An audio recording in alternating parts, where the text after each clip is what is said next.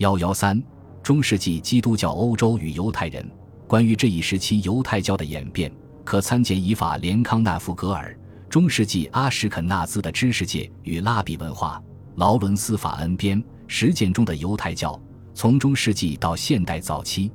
在犹太基督两教关系研究领域最多产的学者，当属罗伯特查赞。他在最近出版的著作《中世纪欧洲的犹太生活的重新评价》中，倡议对拉丁基督教欧洲的犹太生活的地点和经历重新做出相对均衡的，不要过分强调悲剧色彩的技术。他或许是想起了乔舒亚特拉奇滕伯格所著的尚值得一读的《恐犹正史论：魔鬼与犹太人》，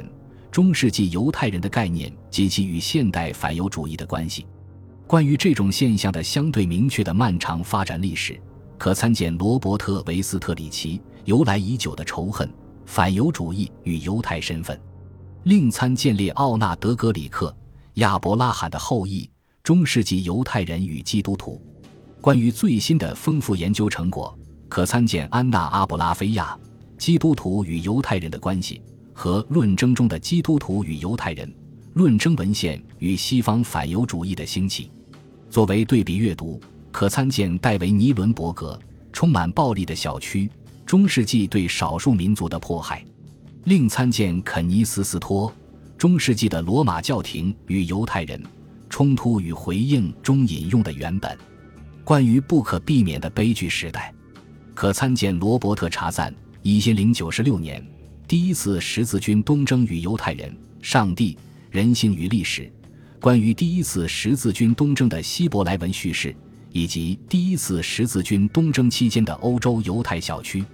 关于这类叙事的原本，可参见什洛莫·艾德尔伯格选编的《犹太人与十字军：第一次和第二次十字军东征中的希伯来文记事》。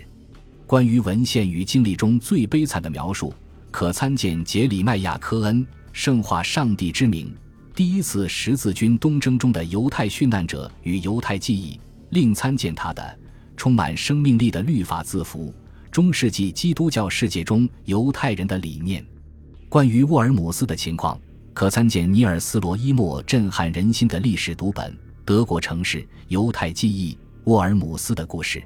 关于伊莱贾撒和祭司们，可参见伊万马库斯《虔诚与社会：中世纪德国的犹太虔诚派》。关于法国的情况，可参见苏珊·艾因宾德的著述，尤其是《美丽的死亡：中世纪法国的犹太诗歌与殉教传统》。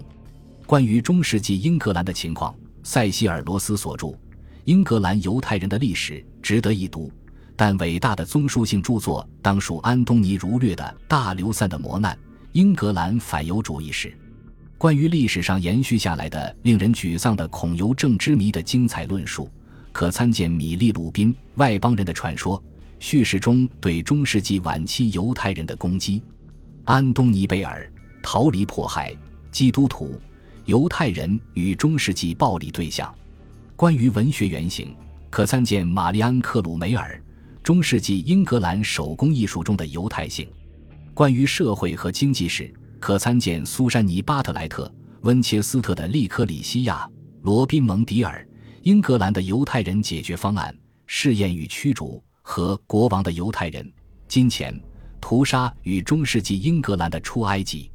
关于犹太女人与家庭的历史，可参见伊丽舍瓦·鲍姆加顿《母亲与孩子：中世纪欧洲的犹太家庭生活》，西姆·哈格尔丁《中世纪欧洲的犹太女人：一场悄悄的革命》，亚伯拉罕·格罗斯曼《虔诚与反叛：中世纪欧洲的犹太女人》。苏珊·格罗斯曼和利弗卡豪特编着《国王的女儿：女人与会堂历史》，哈拉哈与当代现实，伊万马库斯童年礼仪。